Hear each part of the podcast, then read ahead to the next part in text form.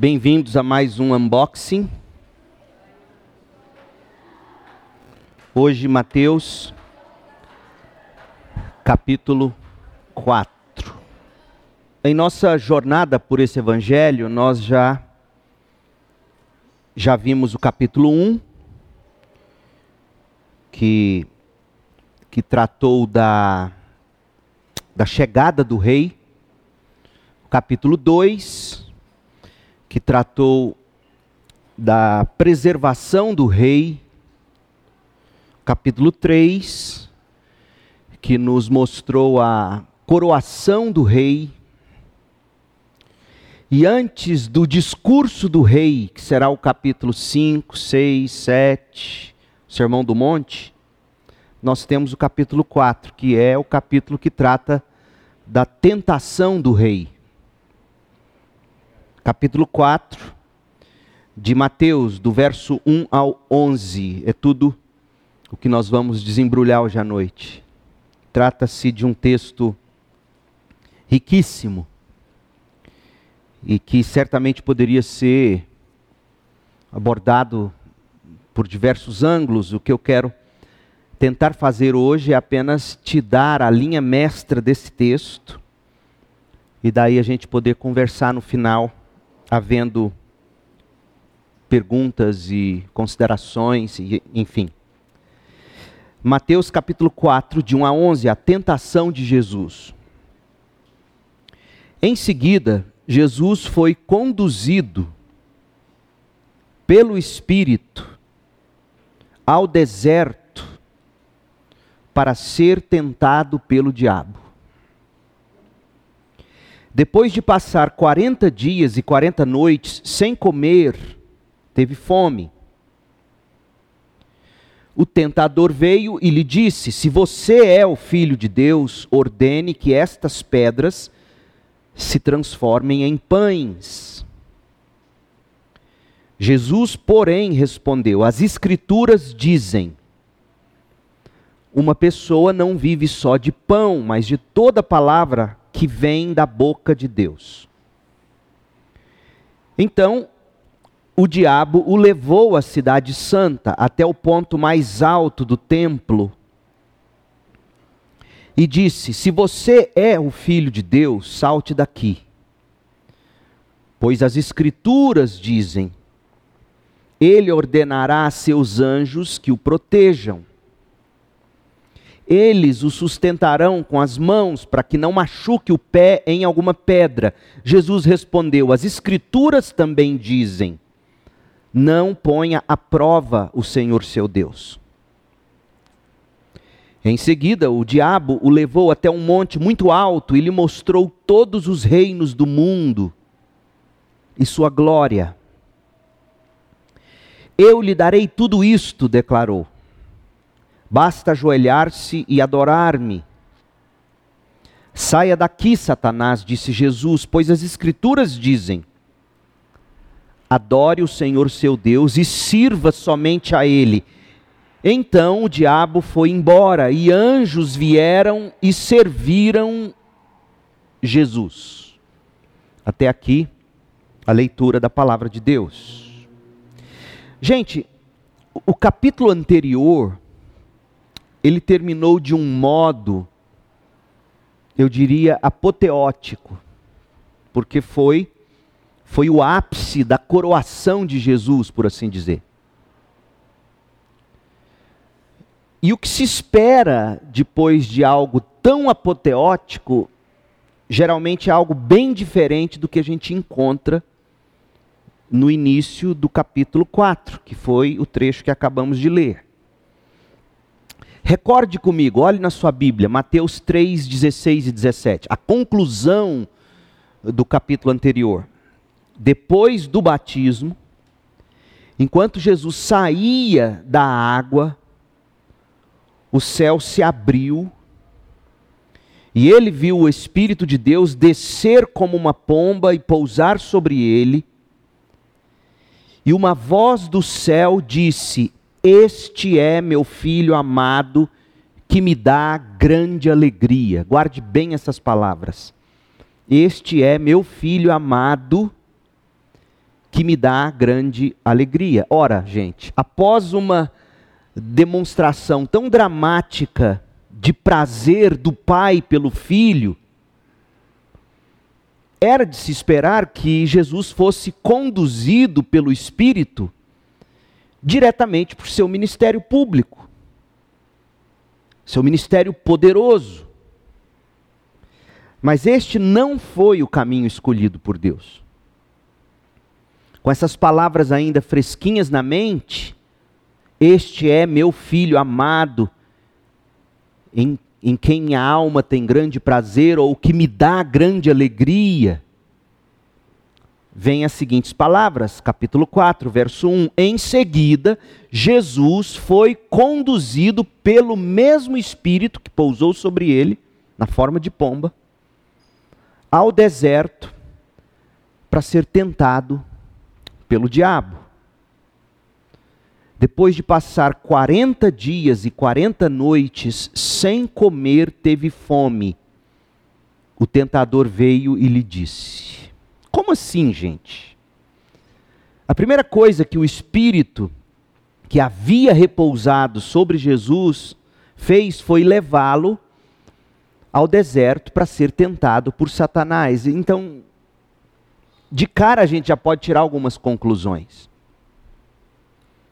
Parece-nos que para Deus é muito importante uma pessoa que seja, primeiramente, provada de algum modo, para daí ela exercer algum tipo de atividade que vai influenciar tantos.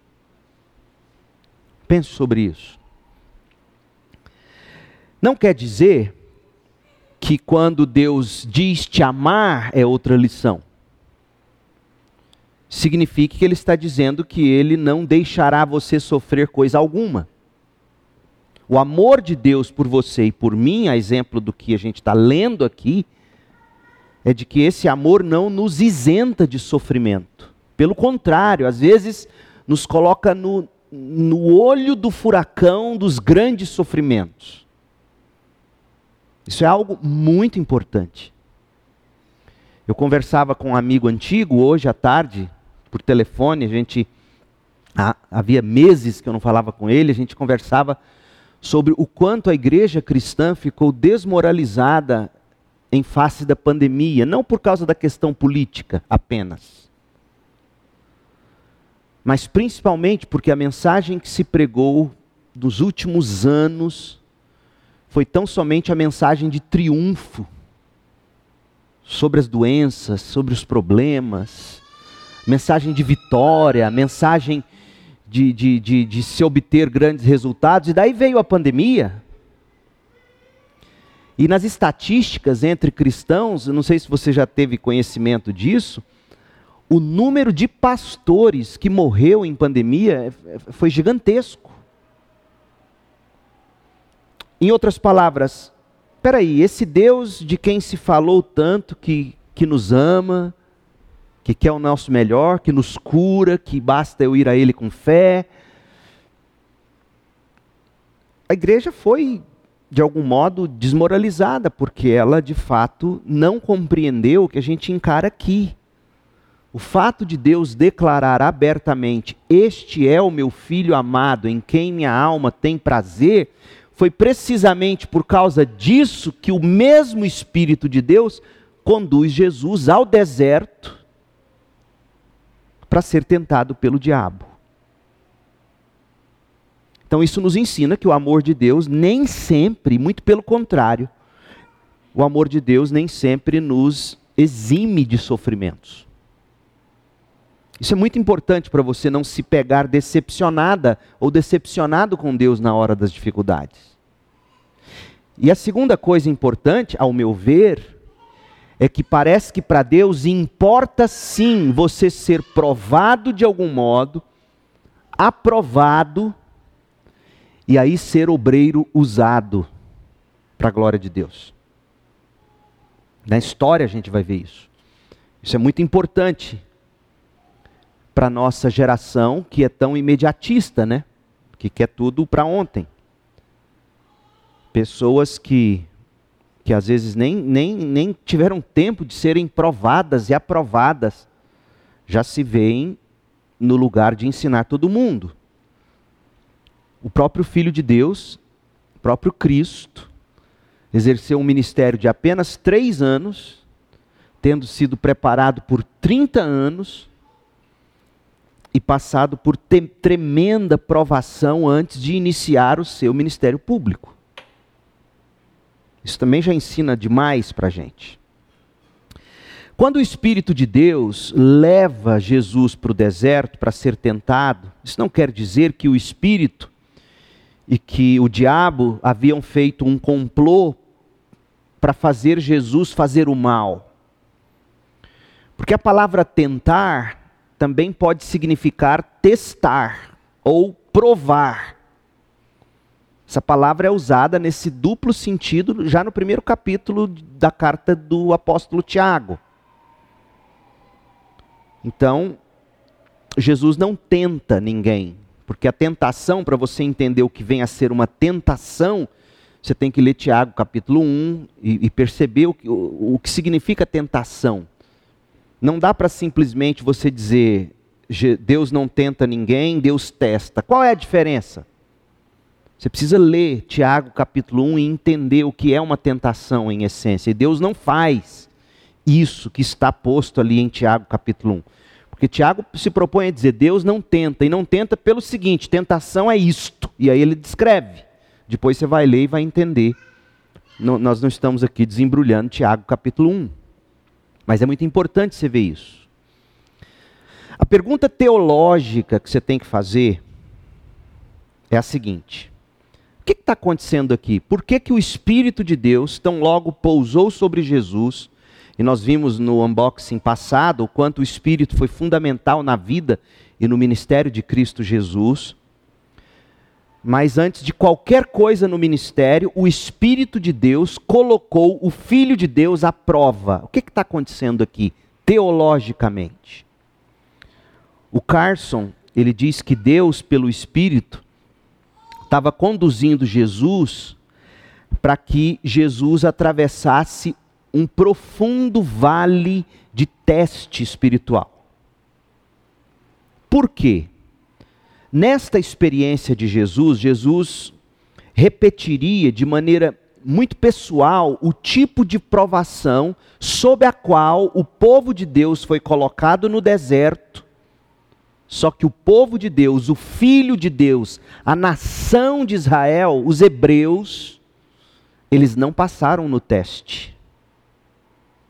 Se você ler Deuteronômio, capítulo 6, 7, 8, você vai ver a explicação teológica para o deserto. Por que, que Israel, quando deixa o Egito, antes de entrar em Canaã, por que, que eles ficam 40 anos vagando, literalmente andando em círculos no deserto?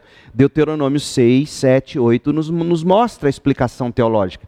É, é, é, estava sendo testado, provado o que estava no coração daquele povo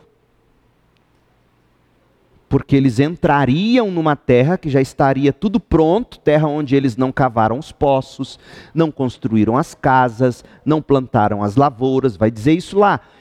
E o risco seria de que eles esqueceriam o Senhor na primeira oportunidade.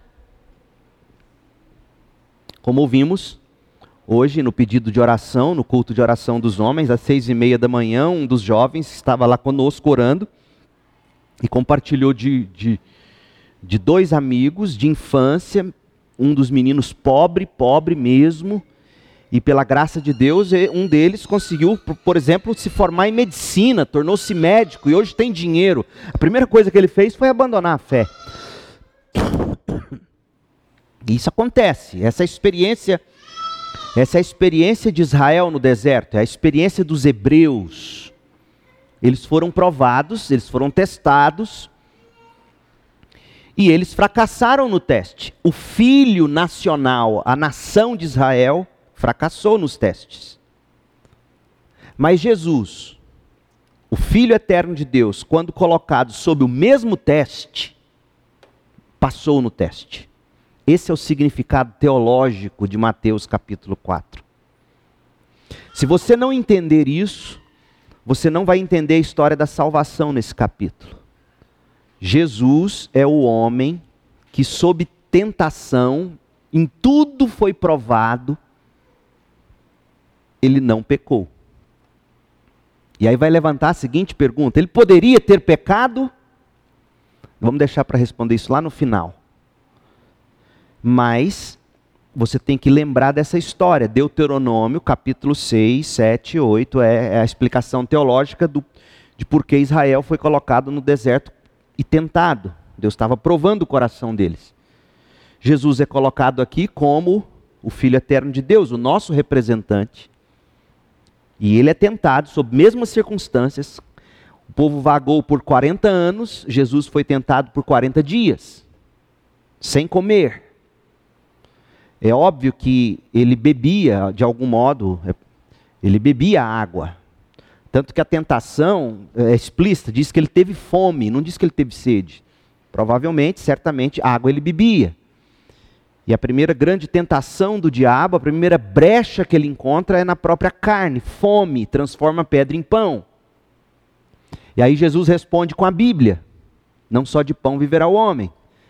Aí na segunda tentação, o diabo usa a Bíblia, já que ele usou a Bíblia como resposta, o diabo usa a Bíblia, diz: oh, então pula do pináculo, porque o Salmo 91 diz que Deus dará ordem aos seus anjos e os seus anjos vão te acudir.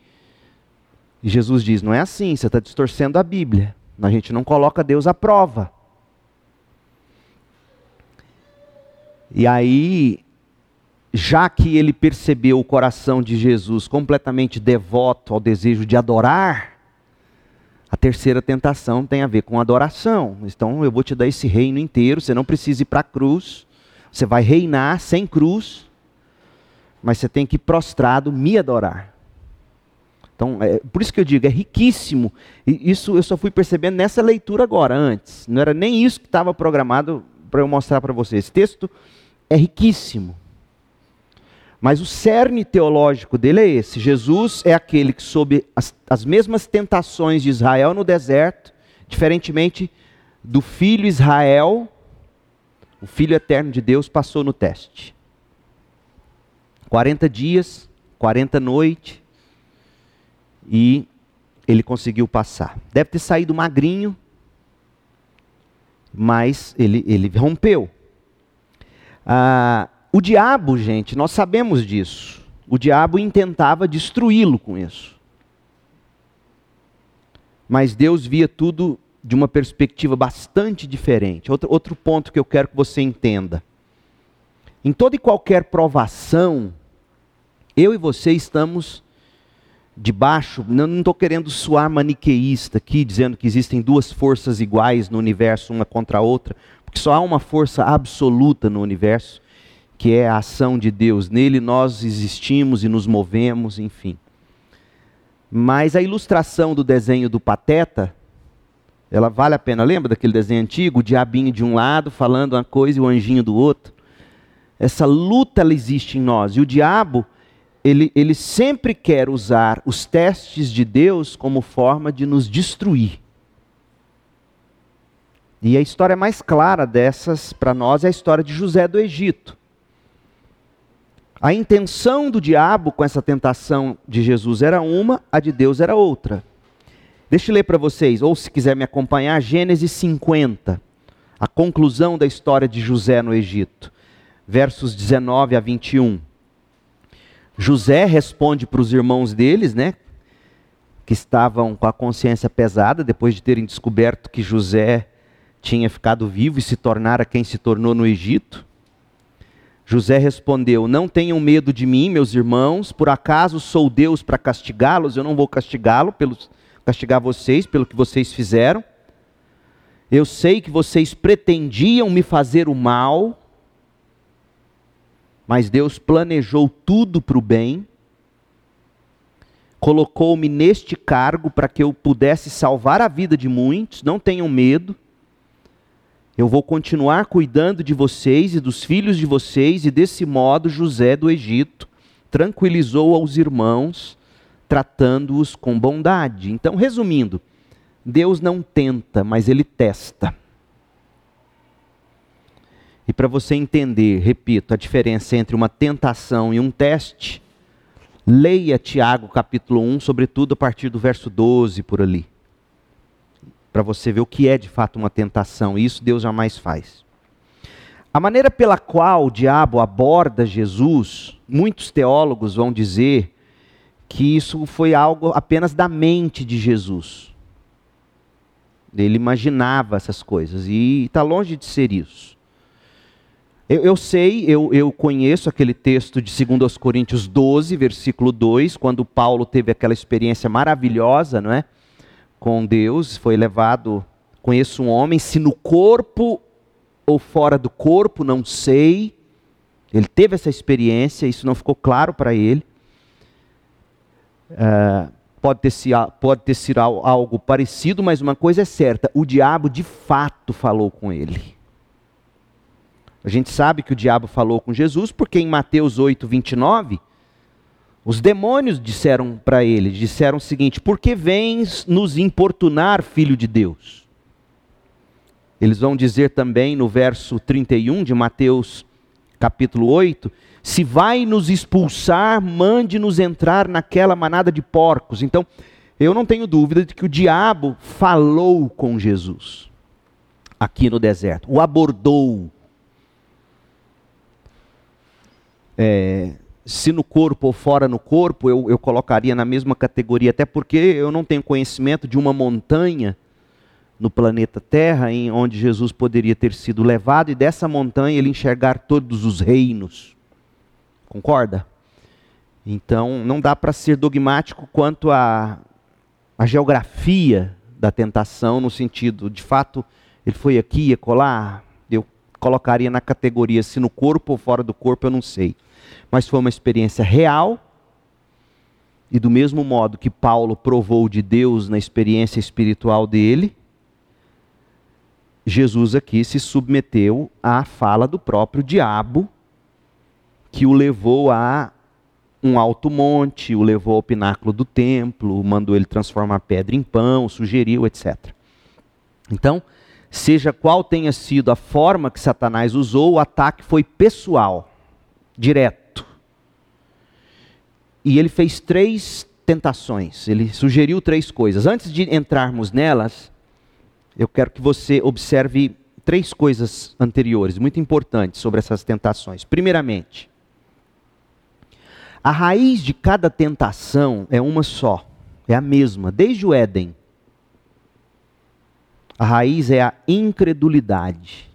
O diabo tentou fazer Jesus ficar incrédulo tentou fazer Jesus desconfiar do amor que o próprio Pai acabara de declarar: Este é o meu filho amado, este é o meu filho amado. Aí o diabo chega e pergunta: Se você é o filho de Deus?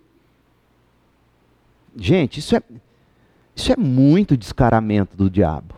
Deus disse, né? Este é meu filho, não tenho dúvida, Deus diz isso. Jesus ouviu isso. João Batista ouviu isso. Há testemunhas. João Batista e, e as hostes celestiais do céu e, e as hostes do inferno inteiras sabe, entenderam isso. Mas o diabo está pondo em xeque a credulidade de Jesus nessa declaração. Ora, se você é filho mesmo, se ele te ama mesmo, Será que ele te deixaria passar fome aqui? Para que 40 dias aqui, passando fome? Porque a Bíblia diz que foi ao final, quando teve fome. Para que isso? Que Deus é esse que faz você passar por isso? Você consegue ouvir os argumentos de alguns pregadores e teólogos e cristãos contemporâneos? É a voz do diabo, gente. É a mesma voz. Espera aí, que história é essa? Se ele te ama, se você é filho dele, que história é essa? Então vamos fazer o seguinte: já que ele te pôs nisso, e se você é ele, transforma a pedra em pão. Vamos lá. Segunda tentação, verso 6. Se você é filho de Deus, pula daqui. A terceira tentação, versículo 9: Eu lhe darei tudo isto, eu vou te dar isso tudo que o Pai prometeu te dar, só que o Pai prometeu te dar fazendo você passar pela cruz. Você não precisa passar pela cruz comigo. Sou muito melhor que esse Pai seu. É só você se prostrar e me adorar. Percebe como o diabo está sendo maligno aqui, até, até o, o osso. E se a gente começa a mastigar essas tentações, são as mesmas sobre as quais nós nos encontramos quando a gente está sofrendo. A gente questiona se Deus de fato nos ama.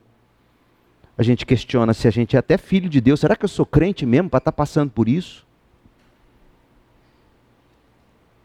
A gente faz de Deus um office boy, a gente sai pulando dos templos da vida e na esperança de que Deus venha nos socorrer. Deus vive de dar ordem a anjos para cuidar de nós, das nossas nossos rompantes. E que história é essa de cristianismo com cruz? Não. Não, não é isso, não é essa experiência evangélica que a gente vê acontecendo, não é isso que na nossa essência, quando a gente está passando por sofrimento, não é esse mesmo tipo de coisa que a gente sente? Então a raiz da incredulidade, a, raiz das tentações é a mesma: incredulidade, duvidar do amor de Deus, não acreditar, pôr em xeque o amor de Deus, pôr em xeque a, a declaração de Deus quando diz: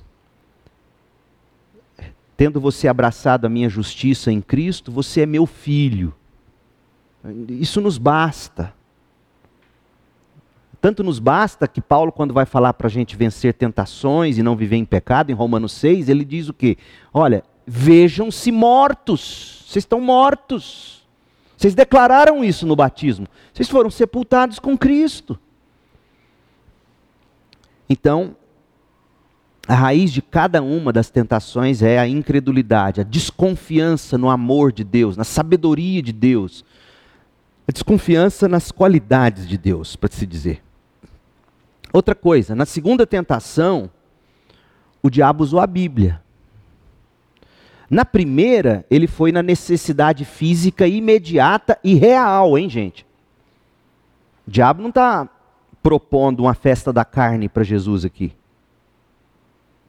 O que, que o diabo está propondo? Coma, faz um milagre. Você precisa comer, você está magro. Uma necessidade real. Ele foi na necessidade. O diabo nem sempre vai te tentar. Por isso que o Piper chega a dizer que é possível você pecar bebendo suco de laranja. É possível beber suco de laranja sem ser para a glória de Deus.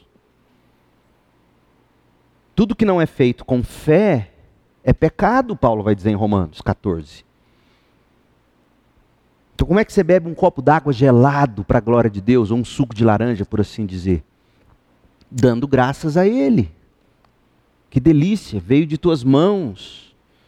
Algo nesse sentido. Então o diabo tenta, numa necessidade real, imediata, uma necessidade humana, né? Outra coisa que ele faz, ele perverte, por exemplo, a sexualidade, é um assunto tão em voga hoje. O diabo chega e tenta na sexualidade, mas se você tem atração pelo mesmo sexo, que Deus é esse que te faz ter atração pelo mesmo sexo? E você não pode satisfazer isso. Para quem está tendo a tentação, é real. Não é imaginário.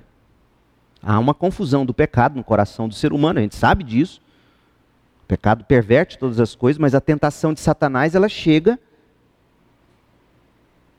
num primeiro momento num, em algo que para nós é, é, real, é palpável, é concreto. Eu sinto, eu estou com fome, eu tenho desejo. Outra coisa, e, e nessa primeira tentação ele vai colocando em xeque o amor de Deus, a bondade de Deus, a sabedoria de Deus, os desígnios de Deus. Nem só de pão vive o homem, diabo. Você sabe disso.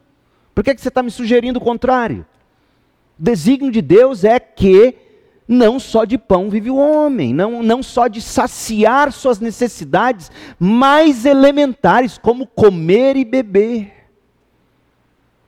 Há algo que é mais importante do que o seu café da manhã, do que seu almoço, do que seu jantar. É a vontade de Deus. E o diabo chega e Detona a gente. Faz a gente acreditar. Você já viu, gente? Quem é aqui? Seja honesto. Fica com fome, fica mal-humorado. Olha o Satanás entrando na vida de vocês. Não deis lugar ao diabo. Vira e fala: nem só de pão vive o homem, desgraçado. Diga algo assim, mas, mas sai dessa. A gente não é guiado por hormônios, não é hormônio, não é serotonina que em última instância nos define. A vontade de Deus nos define, não é a fome, não é o desejo que nos define. A vontade de Deus nos define. Por isso que eu amo aquela música do, do Arraiz, uma delas que fala que Deus é quem diz quem eu sou. E é fato. Então, olha como são riquíssimas essas tentações em termos de abordagem para nós hoje. Então, a primeira é essa: ele vai chegar, ele vai te sugerir, poxa, eu amo, eu quero, eu estou junto. O que tem eu fazer, meu Deus do céu? Tem amor, mas, mas esse não é o caminho, essa não é a vontade do Senhor.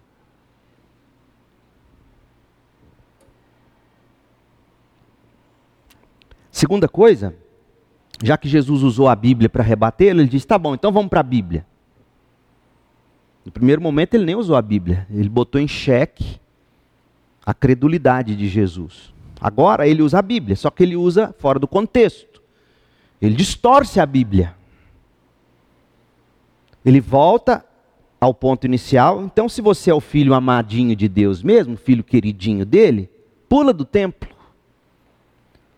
Você não quer usar a Bíblia? A Bíblia fala lá em Salmo 91, versos 11 e 12, que Deus vai dar ordem aos anjos para que te protejam.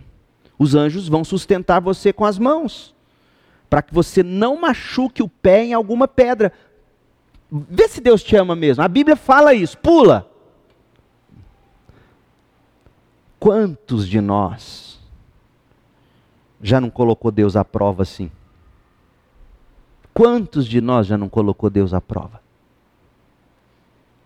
Então, a segunda coisa que você tem que entender sobre tentação é que é plenamente possível o diabo enganar você usando a Bíblia de maneira equivocada, distorcida, fora de contexto. E por fim, a terceira tentação nada mais é do que um atalho para o topo do mundo o diabo vai fazer de tudo para você não cumprir o que Jesus disse. Aquele que quer me seguir, negue-se a si mesmo, tome a sua cruz e segue-me. O diabo vai dizer: tem um outro caminho, não precisa ser a cruz. Eu te dou tudo. Você não precisa da cruz. O seu Deus, o seu Pai, não te prometeu as nações por herança? Eu vou te dar as nações por herança. Mentiroso. Mas ele mente, ele, ele é o pai da mentira. E é impressionante como que o ministério de libertação, dele, o diabo está mentindo aqui, descaradamente. Não adiantou pegar na necessidade física imediata e real, não adiantou de distorcer a Bíblia. Aí ele faz o que ele sabe fazer de melhor, ele mente. Eu vou te dar tudo. Aí esses ministérios que lidam com demônios e essas coisas constroem todas as suas teorias em cima de declarações de demônios. O, o demônio é mentiroso, gente. O diabo é o pai da mentira. Eu lhe darei tudo isto. Você não precisa ir para a cruz. Basta ajoelhar-se e adorar-me.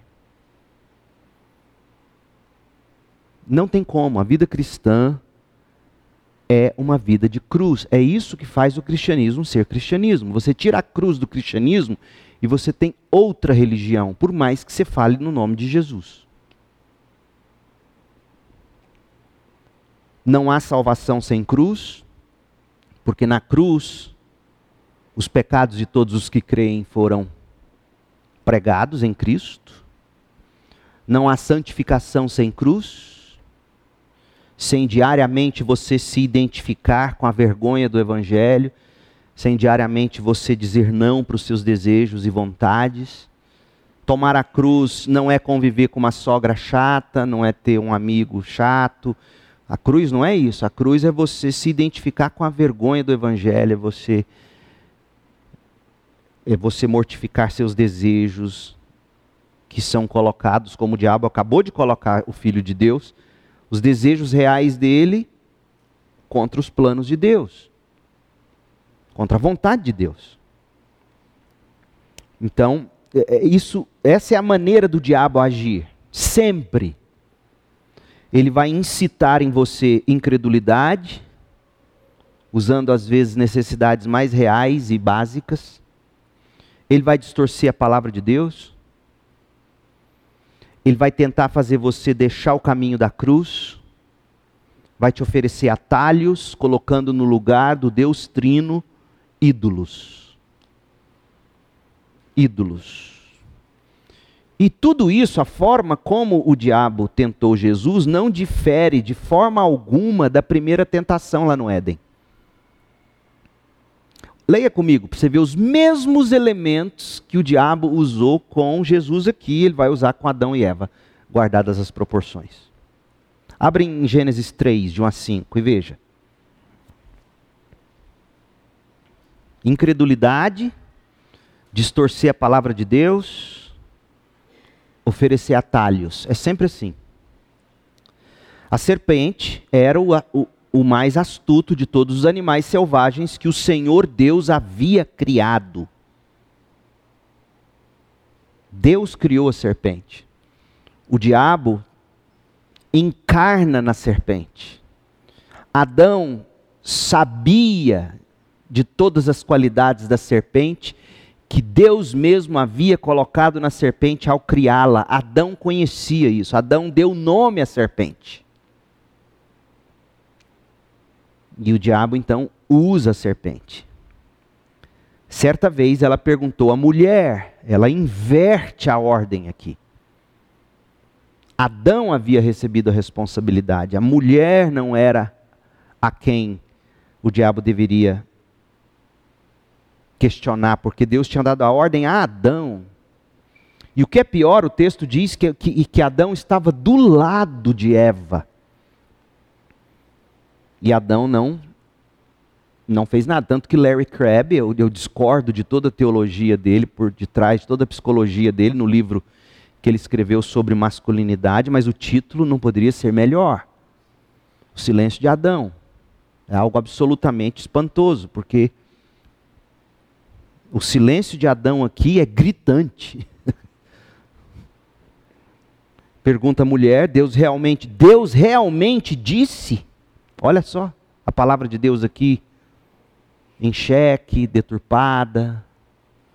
Ele de fato disse que vocês não devem comer do fruto de nenhuma das árvores do jardim? Podemos comer do fruto das árvores do jardim, respondeu a mulher. É só do fruto da árvore que está no meio do jardim que não podemos comer. Deus disse, ela diz que Deus disse: não comam e nem sequer toquem. Se você for ver a conversa lá com Adão, não tem nada a ver com tocar. Alguns até sugerem que aqui teria começado o legalismo. Você não pode comer, nem tocar. Parece que nessa fala dela já tem um que é esse Deus é meio esquisito, né? Por que eu não posso nem comer, não posso nem tocar nessa árvore? O que, que tem nessa árvore que eu não posso comer? A emburrada diz: Não posso nem tocar. Sabe que isso é coisa de mulher? Se vocês comerem, vocês morrerão. Aí o diabo, é claro que vocês não vão morrer. Deus sabe que no momento em que comerem do fruto, seus olhos se abrirão, e como Deus, vocês conhecerão o bem e o mal. Olha o atalho. Deus quer que vocês sejam como Ele.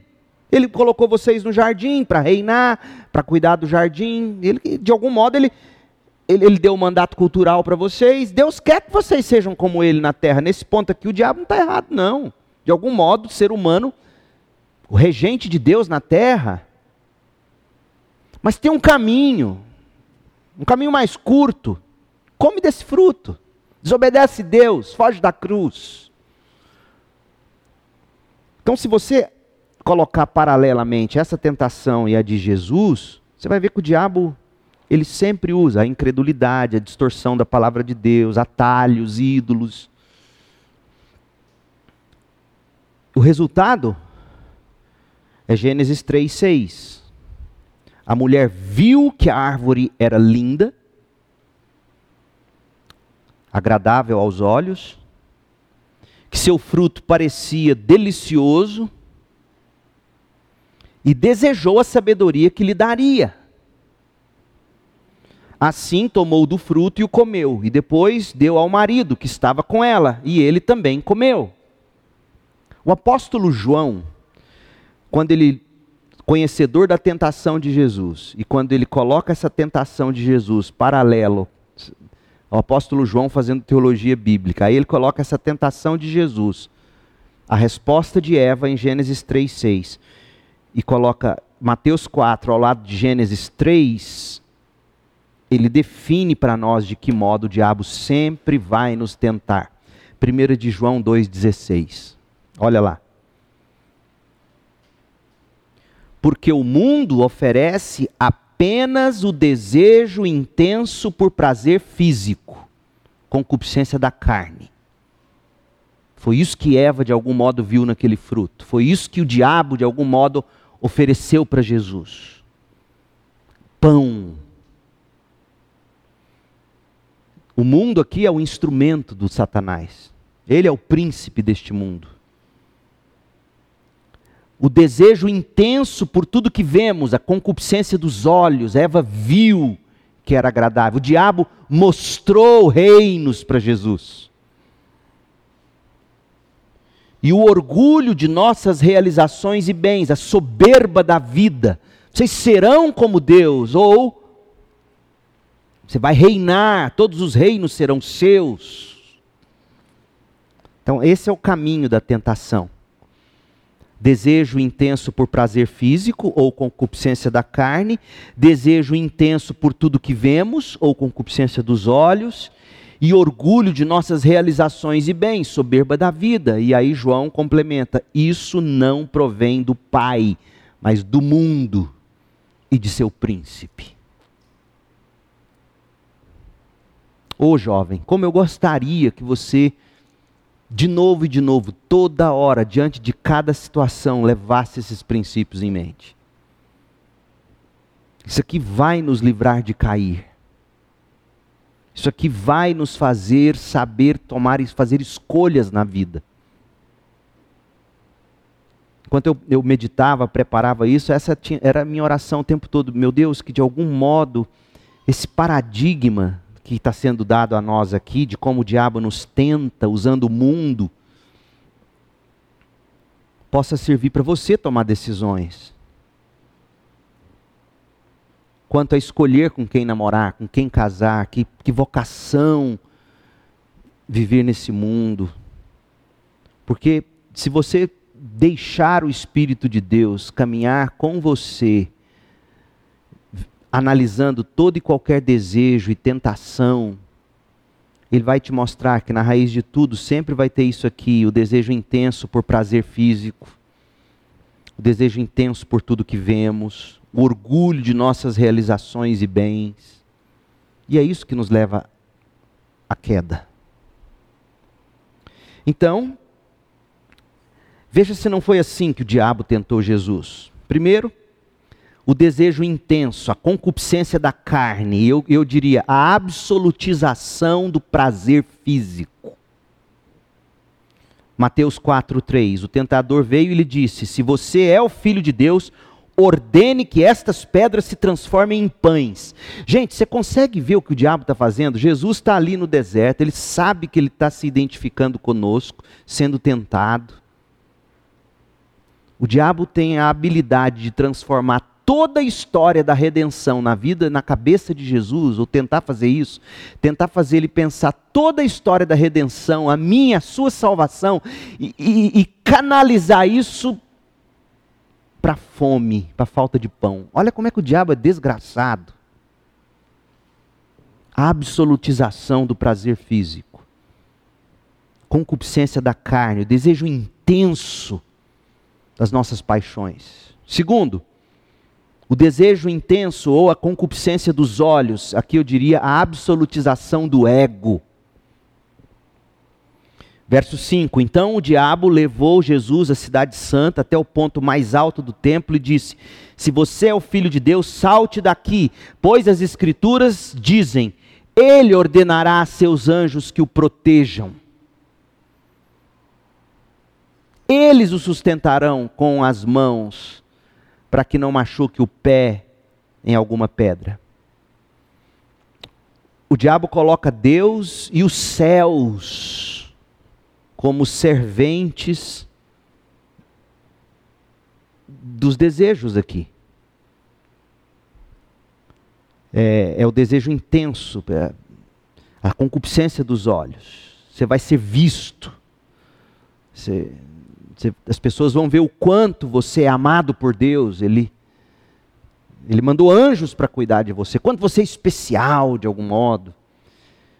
Quanto você vai ser notado. Um espetáculo, uma pirotecnia. E o orgulho, a soberba da vida, a absolutização da imagem. Em seguida, o diabo levou Jesus até um monte muito alto e lhe mostrou todos os reinos do mundo, lhe mostrou depois levou ele antes, né, um ponto mais alto e disse: A primeira tentação tem a ver com a fome, ou seja, o diabo pega todos os sentidos possíveis de Jesus: audição, visão, paladar. Não subestime o diabo.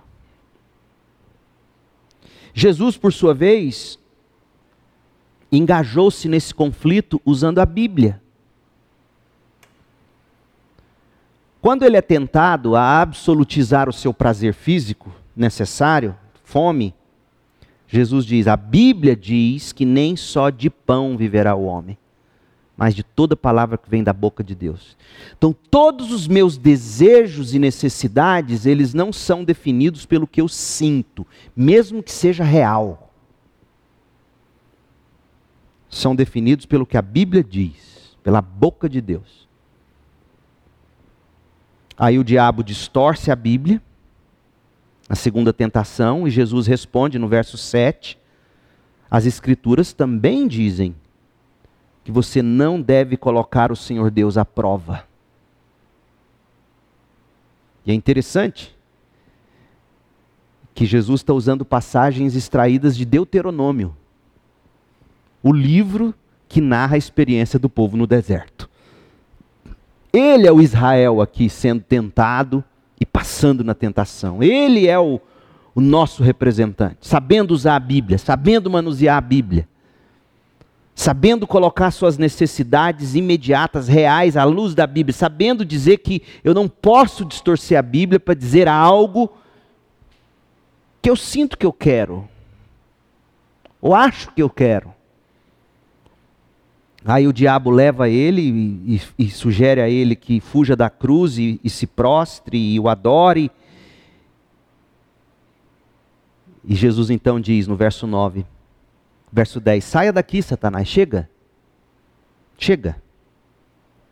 Pois as Escrituras dizem: adore o Senhor seu Deus e sirva somente a Ele. Chega. Acabou, o diabo não tinha mais força. É assim que se resiste o diabo. Quando a Bíblia diz que a gente tem que resistir o diabo, é assim. Usando a Bíblia no seu correto contexto e fazendo a sua devida aplicação, analisando seus sentimentos e desejos reais à luz do que a Bíblia diz, e entendendo que você não pode ter outro Deus a quem, ou diante de quem se curvar e a quem adorar. Vencida a tentação, Jesus desfrutou do consolo de Deus. Mateus 4:11. Então o diabo foi embora e os anjos vieram e serviram Jesus. Ou seja, sempre foi plano de Deus, na hora exata, servir seu filho amado. Era só saber esperar. E não é assim que tantas vezes a gente a gente não sabe é esperar o momento de Deus. Então, algumas aplicações aí eu abro para a gente conversar. Primeira, Você tem que entender que assim como o Filho de Deus foi provado, Deus nos prova também. Segundo, o diabo e o mundo e a nossa carne são inimigos reais. E eles são astutos. Tentam nos pegar em coisas reais de sentimentos, fome. Tenta distorcer a Bíblia tenta nos fazer descrer de Deus, do amor de Deus. E quando você o resiste, Deus vem no tempo certo e anjos, literalmente anjos te servem. E aí sim, Jesus agora na sequência, ele vai morar em Cafarnaum. A morada do rei, é o que veremos no próximo unboxing capítulo 4, e aí começa o discurso do rei. Porque olha, olha como é interessante, a própria vida de Jesus, ela não é uma vida deslocada da geografia. Primeiro ele teve que ser 30 anos preparado. Depois ele foi provado no deserto. Passou no teste. Ele tem casa, ele tem endereço, ele tem CEP para o Mercado Livre fazer a entrega para ele. É Cafarnaum. Pior lugar para estar. E ele vai morar lá. É a partir de lá que ele vai começar o ministério dele. Que ele vai discursar. E é isso que a gente vai ver da próxima vez. Certo? Perguntas? Dúvidas? Considerações? Aqui para Amanda, por favor.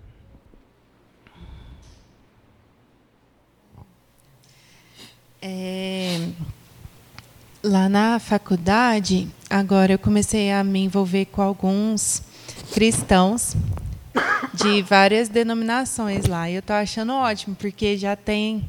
Vai fazer seis anos que eu estou no meio reformado, né? Indo na igreja reformada, e tem algumas coisas que a gente já fica pensando assim. Tá, disso eu sei, né? Mas eu estou achando ótima essa oportunidade de, de, de, dialogar com essas pessoas, sabe? Que às vezes são jovens assim que têm um temor, né? uma fé, que realmente vão para a Bíblia e tal, mas às vezes por questão de imaturidade, falsos ensinos, caem em algumas mentiras, né? Infelizmente ainda é muito recorrente essa mentira que foi a teoria da prosperidade, teologia da prosperidade e agora prosperidade emocional também. E esses dias ah, mesmo. Você fala disso hoje? Não sabia. Prosperidade emocional? É, dizem que agora, assim, esse já é um termo crítico, né, por si ah. só, mas a, a teologia da prosperidade financeira, hoje em dia, também tem sido pregada no âmbito é, de bem-estar. É, bem-estar emocional, é, integral, vamos dizer assim, né? É, é. Na verdade, isso é antigo, né? Desde eu, tanto que nos Estados Unidos é health and wealth. Sim. É saúde e bem-estar. O Evangelho da Prosperidade ele sempre abrangeu essas duas coisas, Sim. de fato. E aí, hoje mesmo, uma dessas meninas postou no repostou, né, uma mensagem de um pregador no Instagram falando, usando aquele versículo que acho que Jesus mesmo fala: se vocês que são maus sabem dar boas dádivas a seus filhos, quanto mais o Pai que está nos céus quer abençoar, né, os seus filhos. E aí falando que Deus não queria que nenhum dos seus filhos passassem por situações difíceis e tal. E, e, e argumenta dessa forma, fala um monte de coisa, mas falando exatamente o que é essa teologia da prosperidade. Aí eu fui eu escrevi e reescrevi várias frases assim, porque é uma pessoa que está virando minha amiga de fato, né? Então, eu acho que eu não poderia, eu já tenho intimidade para falar com ela sobre isso, mas assim, eu não queria ser indelicada, né? E fechar uma porta de contato ali. Aí, aí eu fui escrever assim. É, eu, primeiro eu fiquei com um pouco de raiva, né? Querendo falar assim na ira, mas aí depois falei não, calma. Aí eu escrevi assim, é, sim, mas eu também gosto de pensar que o nosso Deus ele controla também as coisas ruins que acontecem nas nossas vidas, né? E ele faz tudo isso na dose certa, tendo em vistas a, a, a nossa santificação, algo assim. Não foi exatamente essas palavras, né? O nosso bem coopera para o nosso bem. E o Senhor tem é, o controle de tudo isso, né? Aí eu queria que o senhor falasse. Nossa, pergunta grande, né? Mas eu queria que o senhor falasse um pouco sobre isso, porque eu acho que, infelizmente, essa ainda é uma carência. E também nas nossas vidas, que nós que estamos ouvindo essa palavra aqui, a série de sermões em Jó e tudo, mas quando chega na prática, dicas práticas, né? Porque realmente assim, quando o calo aperta, tudo que vem na nossa mente é reclamação, é ira, é e, e, como colocar isso em prática, né, nas questões do dia a dia? Você diz com relação a, aos outros? As, hum, isso em algum momento colocou em xeque o que você crê? Isso que eu vi no Instagram? É, o que você. Não. Não, né? Não. De, então, o, na teoria. O, o, que de fato te perturba é ver pessoas persistindo em erro. Não. Uma é. Eu, não. É, o senhor. Eu queria primeiro que o senhor comentasse esse, é, é, né, essa fala corrente, né, como o senhor disse, de vários pregadores, e outra é, na nossa vida, nós que temos essa consciência de que o sofrimento é administrado por Deus a nós, nas doses certas, mas quando chega na prática, quando eu, Amanda, começo a passar situações difíceis, é, isso na prática ainda é um desafio para mim.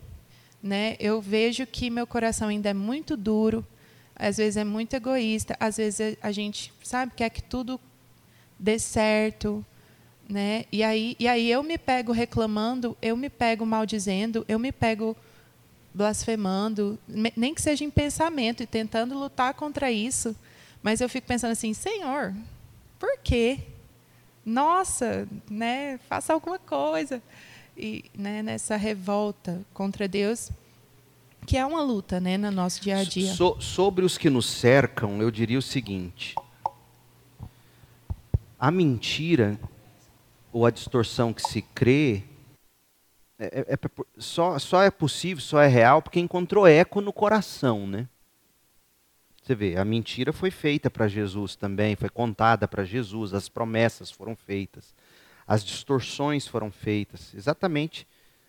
Ele coloca, uai, seu Deus te ama, seu pai te ama, por que, que você está com fome? As mesmas coisas. Só que no coração de Cristo não encontrou eco. Então, como lidar com os outros? Eu te digo o seguinte: é muito mais afetivo, num primeiro momento, do que doutrinário. O que eu quero dizer com afetivo? Essa pessoa vai ter que ver você vivendo com Deus, mesmo tendo as suas crises, mas sabendo tratá-las e levá-las a Deus. Esse amigo com quem eu falei hoje à tarde, por algum tempo, hoje cedo, na verdade, a irmã dele vai entrar agora na sexta ou nona, não sei, cirurgia de um câncer no cérebro. E ela é de uma igreja pentecostal. E ela, a fé dela absolutamente sólida.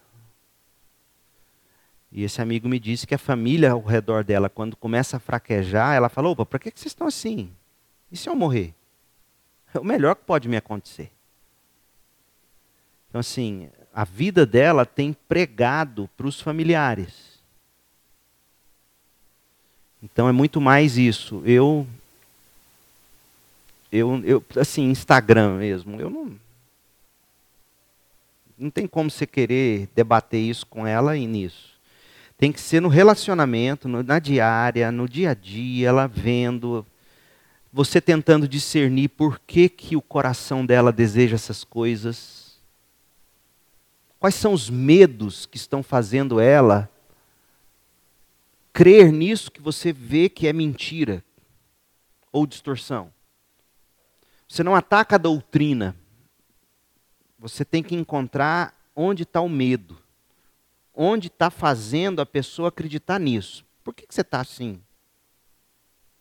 Por que, que você está sentindo isso? Por que essa raiva? Por que, esse, por que essa necessidade de dizer isso? É, é por aí que a gente tem que entrar. Porque é aí que as pessoas vão dar brecha para a gente. Porque é aí que o diabo entra. Ele acha brecha nas necessidades, naquilo que ele vê como, como um, um, uma latência. Tipo, ele está com fome, 40 dias sem comer. Eu vou fazer um teste com ele. Então, antes de chegar na doutrina, você tem que tentar entrar nesse coração. Que no fundo, no fundo, gente, isso é um coração cheio de medo, medo de sofrer, medo de perder, medo de não ter. Medo, medo, medo. Incredulidade é, é a raiz do mal. Olha, tem me ajudado demais ler Dostoiévski. Eu estou lendo agora o terceiro livro dele. Eu li O Jogador, que fala das compulsões, dos vícios, é impressionante. Eu li O Homem do Subsolo e estou lendo agora Memórias da Casa dos Mortos, que é a experiência dele de, de quatro anos na prisão. E é ali que nasce toda. Ele já tinha escrito dois ou três livros antes da prisão. Ele tinha escrito Noites Brancas, ele tinha escrito o primeiro dele, que foi um, foi um sucesso, que seu nome, mas ele é outro escritor depois da prisão. O que, que ele faz na prisão? Ele passa quatro anos avaliando, analisando a personalidade dos presos. Como os presos se relacionavam, como eles diziam, a necessidade que os presos tinham de ficar batendo boca um com o outro. Então, esse tipo de leitura, ele sabe ler a alma humana. Ele vai ajudar você, perto de uma amiga dessa, peraí, o que, por, por que, que essa mentira, que eu sei que é diabólica, não preciso ter medo de dizer isso é doutrina de demônio. Quando Paulo fala de doutrina de demônio, é disso que ele está falando. Por que, que essa mentira encontrou eco nesse coração? Essa é a pergunta. Porque a hora que você encontrar o porquê, você vai começar a colocar a promessa real, e essa promessa real ela vai se encarregar de de explodir implodindo outra, a outra crença. Você constrói outra coisa no lugar. Essa é a melhor maneira de fazer apologética no mundo contemporâneo. Não é debate de ideias. Debate de ideias vira bate-boca. Ninguém está interessado em ter uma verdade provada hoje em dia. Nem vocês. Vocês são os jovens, raridade ficar aqui me escutando, um programa de jovem, falar já há quase uma hora, vocês estão aqui. Isso aqui é raro, isso aqui não existe. Porque ninguém quer verdade. Então, a, a, nós, meu povo, temos que ser peritos em psicologia, no melhor sentido. Estudo da alma humana. A gente tem que. Não estou falando de teoria psicológica de faculdade. Estou falando, a gente tem que saber conhecer a alma dos outros começando pela nossa própria alma. Aí entram os seus conflitos. Por que, que ao ser tentado assim, eu fico com raiva, eu questiono Deus? Por que minha alma? Por que, que a gente está assim? Deus, Espírito de Deus, ilumina meu coração, me ajuda a entender isso. Porque é no entender você e os seus medos e as suas raivas e os seus. É ao entender você que você vai entender essa amiga e vai poder ajudá-la. Não tem como você dissociar a doutrina do seu sentimento e do outro. A doutrina é para ser a luz que ilumina esse seu sentimento. Você entra, é como se é a lamparina, a lanterna, a luz de LED lá dentro, te apontando. Por que, que você está com medo disso? Por que, que você tem medo? Para mim, uma, um, grande, um grande pecado meu é um dos. Eu detesto sofrer. Sempre que eu me pego numa situação de sofrimento, eu sempre volto às mesmas perguntas a mim mesmo, diante de Deus. Por que, que eu estou com medo de passar por esse sofrimento? Qual é o problema desse sofrimento para mim? De novo e de novo, eu tenho que perguntar aí. Eu caio nas mesmas coisas sempre. E é ao entender-se assim que você vai saber entender por que, que a sua amiga, o seu amigo, o outro, está abrindo eco, fazendo eco, para a mentira encontrar ressonância. Porque não vai adiantar você chegar e simplesmente dizer, não é assim, soberania de Deus, sei o quê, calvinismo, predestinação. tudo coopera para o bem. Que bem? Eu estou vivendo uma desgraça. Que bem é esse? Né? Imaginário, gente. Ó, uma coisa eu tenho aprendido muito ultimamente.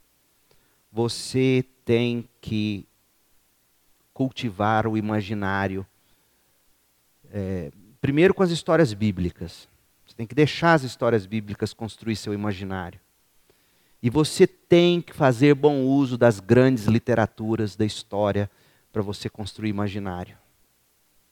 Você precisa disso. Estou lendo um livro do Kent Hughes, um dos grandes pastores reformados na América, ele já está velhinho. Ele escreveu um livro que está pela editora CPAD. É um livrão, homens, leiam ele.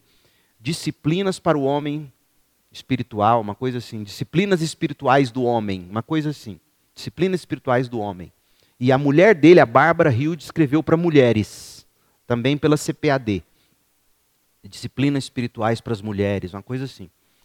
E nesse livro, ele vai falar da importância de você cuidar da cabeça, da alma e do coração, alimentando o imaginário com literaturas. E aí, na pesquisa que ele fez, com o trabalho que ele fazia com pastores nos Estados Unidos, Quais foram os grandes romances que influenciaram os pastores com quem ele conversava? Os romances de Dostoiévski, os irmãos Karamazov. É... Então leiam, leiam essas obras. Não tenham medo, leiam Tolstói, Ana Karenina, Karenina, é, é, Guerra e Paz. Leia, leia os livros do Dostoiévski, leia os livros do Tolkien. Vocês precisam ler isso. Por quê? Porque isso vai ajudar você a ler seu coração também diante dessas coisas, diante dos medos, diante das reservas. Uma das coisas mais lindas que eu vi, por exemplo, Samuel, meu filho, fazer quando ele passou pela crise lá no hospital, a doença de, de Crohn, ele foi quase 30 dias lá, eu tenho certeza, se vocês perguntassem para ele, uma das coisas que alimentou ele lá, ele ficou lendo a trilogia do Senhor dos Anéis. O imaginário dele, certamente ali, sendo, sendo irrigado com boa literatura. Vocês precisam disso, jovens. Porque quando a gente vai para uma série de televisão e busca o Netflix, e olha, eu amo TV, eu não estou aqui criticando, dizendo que é pecado assistir Netflix, não necessariamente.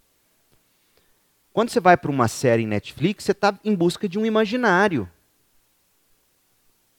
Eu acabei de assistir, peguei o finalzinho, mas eu assistia de longe a Cris e a Bela assistindo Gilmore Girls, e eu lá na rede assistindo meus cursos, mas eu às vezes ficava ouvindo lá e eu já fui sacando tudo o final.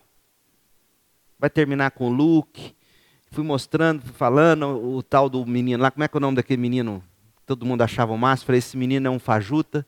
Como é que era o nome dele? Logan. Logan, fez esse Logan, não existe homem assim, vai, foi, fui profetizando. Mas no final eu amei. Aí eu assisti a segunda etapa, amei.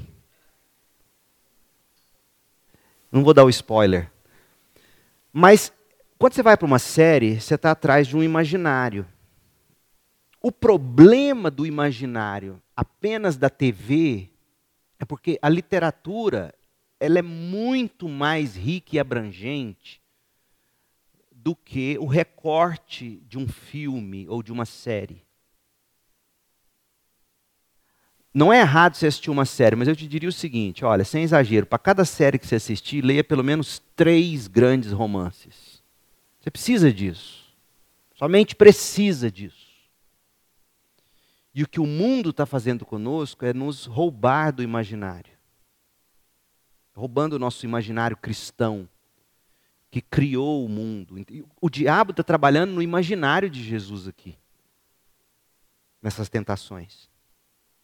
E Jesus está voltando e reorganizando o imaginário dele à luz do imaginário correto, o bíblico.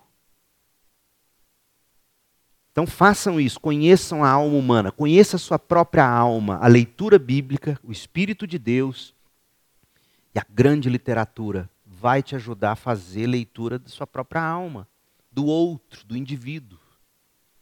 Você precisa disso. Mais alguma coisa? Então é isso. Vamos lá para nossa para o nosso estrogonofe. Vamos orar? Pai querido, obrigado por esta noite e por esse tempo tão edificante com meus irmãos. Abençoe esses jovens. Dê a eles o desejo de lerem a tua palavra, de lerem as grandes obras, os clássicos.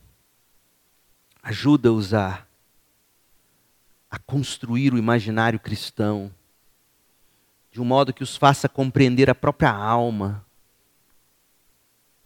e assim a alma do próximo, e assim penetrar com a luz do Evangelho. Porque é a única coisa capaz de nos resgatar, o Cristo que a Bíblia revela, a verdade encarnada em Cristo, o caminho, a vida Ó oh, Pai, obrigado por tanto que pudemos aprender com Jesus nesta tentação. Mas principalmente, obrigado porque ele não caiu em tentação, ele não pecou. E assim pôde ser pregado na cruz como nosso substituto.